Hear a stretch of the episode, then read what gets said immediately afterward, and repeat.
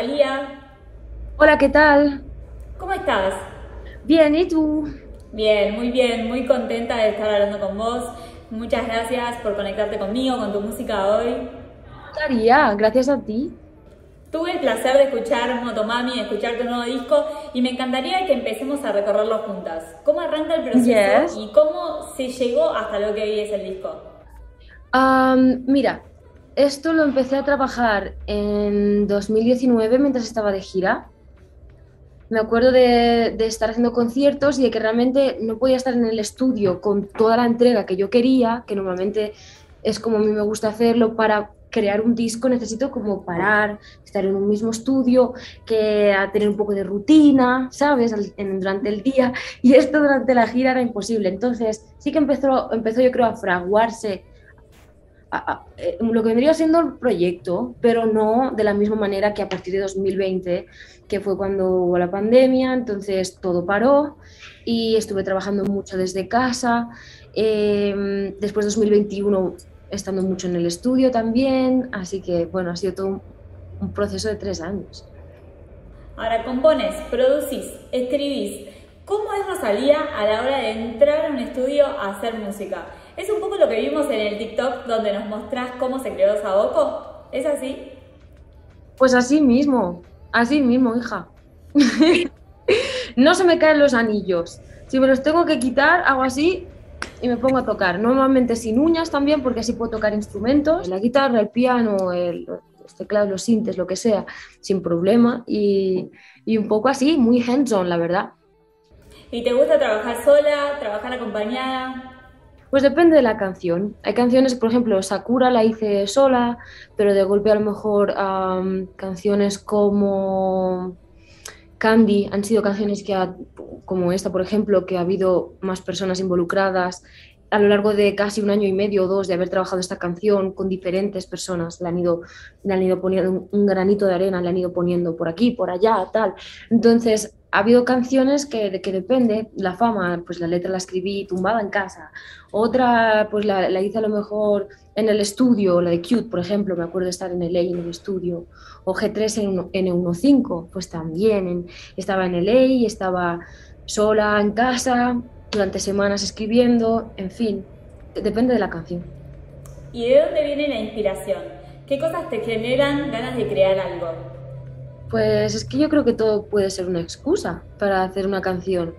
Lo importante es, pienso, lo importante es que realmente me remueva y que realmente sea, que tenga la necesidad de hacer esa canción o de hablar de eso o de usar cierto sonido o de, o de explorar unas ciertas sonoridades. Mientras haya realmente una urgencia, una necesidad, yo creo que es cuando entonces es un centro honesto, rico, desde el que van a salir las cosas. Entonces la gente luego se emociona más porque previamente ha partido de, una, de, algo que ya tiene una energía, una emoción. Cuando uno escucha el disco atraviesa por un montón de momentos, te genera un montón de sensaciones. Pero ¿por qué momentos, sensaciones y sentimientos de Rosalía atraviesa el disco? Pues imagínate en tres años, Imagínate para, para, todo lo que da tres años. Pues de todo, de todo, amiga, de todo. Momentos de, de, de, tristeza, de aislamiento, momentos de celebración, de tener ganas de bailar y de, y de pasárselo bien, una, mm, como momentos de, de todo tipo, de más reflexivos, más introspectivos, eh, momentos donde me apetecía hablar de, de la forma en la que vivo la espiritualidad, momentos en los que quería hablar de cómo mm, se siente estar expuesto, etcétera, de todo. Quizás cuando vos eh, haces una canción la escuchás mil veces como artista, pero ¿hubo una escucha final? ¿Qué pensaste cuando terminaste el disco? Cuando lo escuchaste completo. Es que yo pensaba que tenía el disco terminado tantas veces y no era así. Entonces, pues la escucha final del disco ha habido tantas, imagínate tú, figúrate. Eh, en fin, ha habido muchísimas, muchísimas, muchísimas escuchas, no solo para la producción, sino también para acabar de afinar la producción, luego para acabar de afinar los mixes, etcétera. Entonces ha habido un proceso muy largo, de mucho mimo, de mucha dedicación y que, bueno, al final la escucha final yo creo que ya la pude hacer sentadita, tranquila, Eh, entonces ahí supe que estaba terminado, cuando realmente puedo sentarme y, solo escuchar y no estoy así con el blog de notas, tomando notas, ¿sabes? Porque siempre estoy, siempre estoy así, tomando notas de esto está, esto hay que mejor, esto está mal, esto eh, también, esto se tiene que hacer no sé cuánto, esto hay que ajustar eh, tal, siempre estoy así, entonces tengo que, llega un momento que uno tiene que parar, pero se nota cuando una, cuando una ya tiene que parar es porque ya la puedes disfrutar más la canción. Ya no tienes que pensar tanto, ¿sabes? Sí, lo sabes porque estás ahí y lo estás disfrutando como nosotros. No sé si así, porque yo las he tenido que escuchar tantas veces, no sé si a lo mejor probablemente un millón de veces por canción. O sea, las versiones que tú escuchas de cada canción, a lo mejor es la sexta, séptima versión, octava, quién sabe, depende de la, del tema, de esa canción. No ha habido muchos descartes, no se han quedado canciones en el tintero, sino más bien que las canciones que quería hacer, con las ideas que entré en el estudio de quiero hacer una canción así, una sa, como Saoko, quiero una canción de reggaetón que tenga pinceladas de jazz de, golpe, como pequeños samples, pim pam. Eso es una cosa que tenía la idea y, y hasta que no conseguí que esa idea se desarrollara, no paré. Y entonces es una cosa que ha pasado un poco con las canciones, que no es que haya hecho 10, 40 canciones, 60 canciones con diferentes beats, no, y se han quedado solo 10 en el disco, no, sino que más bien ha sido un trabajo preciso, muy enfocado de, ok, me, dispongo a hacer esto.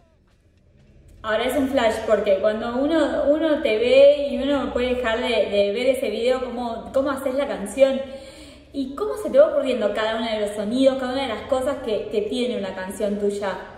¿Y cuándo, o sea, está terminada una canción? Porque debe ser difícil decir, A ver, también hay una parte de ensayo y error, se dice así, como de, de ir probando, probando, como de ir diciendo, ok, mm, primero voy a, tirar desde un lugar más melódico, a ver si es ampliando una trompeta, un, un yo qué sé, un solo de Miles, a ver qué tal suena. Mm, pues a lo mejor como que uno va probando hasta que me di cuenta de que funcionaba mejor si solo tiraba de, usar algo percusivo.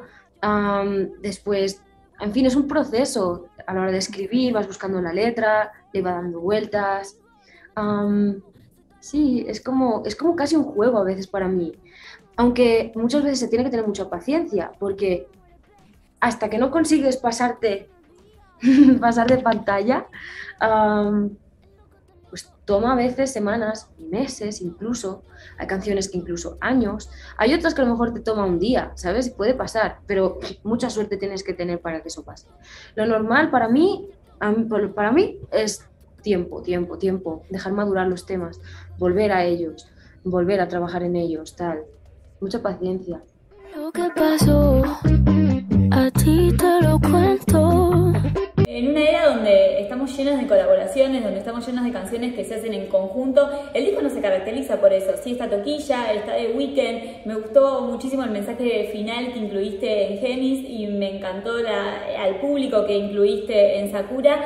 Eh, ¿Por qué todos ellos para acompañarte en este trabajo? Mi abuela ha colaborado en Motomami porque ella es una Motomami también. me gusta, me gusta. Pero sí, pues Toquilla, Motomami absoluta. Eh, eh, The Weeknd también pues estaba ahí, mm, que decíamos desde hace tiempo hacer música. Hace casi dos años que hicimos esa canción. Lo único es que tardé en sacarla, porque tardé en terminar el proyecto entero, en sí. Pero, pero sí, como que son personas con las que he tenido la suerte de poder, poder colaborar y que admiro, al igual que he podido colaborar con músicos y productores que admiro muchísimo y, y con los que me lo he pasado muy bien en el estudio realmente, por ejemplo, Farrell ha colaborado en Hentai, ha colaborado también en, Motomami. Y luego a lo mejor pues Fran Dukes ha colaborado en como un G y en, y en Candy, de golpe y en otras cosas. Ha estado, por ejemplo, también James Blake, eh, haciendo acordes, tal, no sé qué. Ha sido muy, muy emocionante. Noah Goldstein ha hecho cosas preciosas, Michael Wood, Dylan, en fin, ha habido colaboradores increíbles y he tenido la suerte durante estos tres años ir trabajando piezas con cada uno de, ellos. Muchos de ellos han estado involucrados en, poniendo un granito de arena en varias de ellas y en fin, ha sido muy un, un proceso muy bonito de poder, de poder como realmente capitanear un proyecto como este. ¿Y qué tiene que tener la persona para que tengas ganas de meterte en el estudio a hacer música con él? ¿Te fijas en el talento? ¿Te fijas en la onda que existe entre ustedes? ¿Qué te lleva a elegir esa gente que te acompaña? O sea, yo me siento muy um, excited cuando veo raw talent, como el caso de, de, es evidente para mí, por ejemplo, entonces yo tenía muchas ganas de, de hacer música con ella y estuve en República Dominicana, porque en realidad he podido viajar mucho durante este proyecto y, trabajar canciones diferentes en diferentes lugares y, esos lugares también han hecho que esas canciones sean lo que son. Y, entonces sí, en realidad, a ver, no sé, es, es, el musicalmente, cuando una persona tiene drive, tiene drive. Entonces hay, músicos en el mundo maravillosos y he tenido la suerte Cory Henry, por ejemplo, está tocando el órgano en G3N15 y es un, un, organista maravilloso de ahí de Los Ángeles, etcétera, ¿no? Es como que, no sé, el, el, el, talento es talento y es algo que siempre va a inspirar. El disco tiene un montón de cosas que a uno lo flashean, por ejemplo, el alfabeto que incluiste. Eh, ¿cómo, ¿Cómo se da esa idea? Porque, pues, estaba pensando a lo largo del proyecto, cuando hacía la música también estaba pensando en los visuales y al final lo que empezó como una, casi como un joke, como escrito, como casi como algo que podía formar parte de un fanzine o algo así, pues acabé diciendo, ¿por qué no me grabo y a ver cómo sonaría si lo, si lo hablara, si lo dijera, cómo sonaría? Y así es que se quedó, lo grabé y entonces, móvil, dije, en este momento del disco, hacia el final, necesito un momento más spoken. Entonces dije, ah, puedo usar esa grabación. Y entonces cogí esa grabación y la puse. Um, al, final, al, final, es como que pensando en la, en la, totalidad del proyecto, pensando en su, en, su, en su redondez, idealmente, intentando encontrar eso. Te la tengo con roleta, no hizo falta serenata. ¿Por qué el título? ¿Por qué Motomami? Y otra cosa que me encantaría que me cuentes es cómo surge la idea del cover, de, de la tapa del disco. Pues, pues ha sido un, un, un, proceso, ¿no? Un proceso de ir trabajándolo. Pero, a ver, el cover eh, está inspirado en la Venus de Botticelli, pero Motomami. y Motomami viene de una amiga mía, su email de hace años eh, era Motomami. Y cuando me lo dijo hace años, me encantó esa palabra y nunca se me olvidó esa palabra. Entonces, cuando estaba trabajando el proyecto y las canciones, pensaba, este proyecto tiene una energía muy concreta. ¿Cómo puedo encontrar una palabra que represente esta energía? Y es como si las piezas poco a poco y todo fuera cayendo en su lugar y poniéndose en su lugar, ¿sabes? Y me di cuenta de que moto en japonés significa más duro. Y, la sonoridad, la paleta sonora del proyecto está hecha adrede con agresividad. Los drums todos suenan muy duros, hay mucha distorsión, hay crudeza en la forma de escribir, también, o sea, a nivel de, escritura, yo he forzado mi lápiz en ese sentido de escribir distinto a como escribí en el mal querer. Entonces, todo esto ha hecho que, que tuviera sentido para mí que hubiera una palabra que representara esta energía. Y también siento que es como una energía muy femenina, ¿sabes? Y muy fuerte, de poderío, Motomami. Y, y muy de no pedir perdón ni permiso, de de zero facts, de hacer lo que realmente sientes y de, esa espontaneidad. Y pienso que Motomami sonaba a eso. La palabra en sí, el sonido, la sonoridad, sonaba a eso.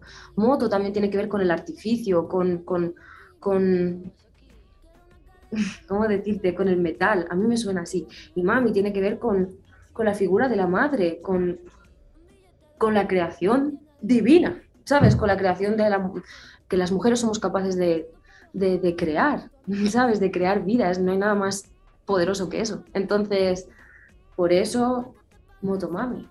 Por último, me gustaría saber cómo estás viviendo vos el lanzamiento de este disco, qué significa este disco para vos y si hay algún deseo, algo que te gustaría que pase con este nuevo trabajo. si hay algo que me gustaría que pase con este trabajo. Me gustaría que la gente sienta que está hecho con, con mucho amor y que, y que ojalá que, que lo reciban de esta manera, con el amor con el que está hecho. Y pues lo estoy viviendo como muy excited, como muy contenta de por, por fin poder compartirlo. Después de tres años, imagínate. Bueno, gracias. Gracias por compartirlo, por meterme un poquito más en el universo de Motomami. Y. Patina aquí, chicken teriyaki. Patina aquí, chicken teriyaki. Patina.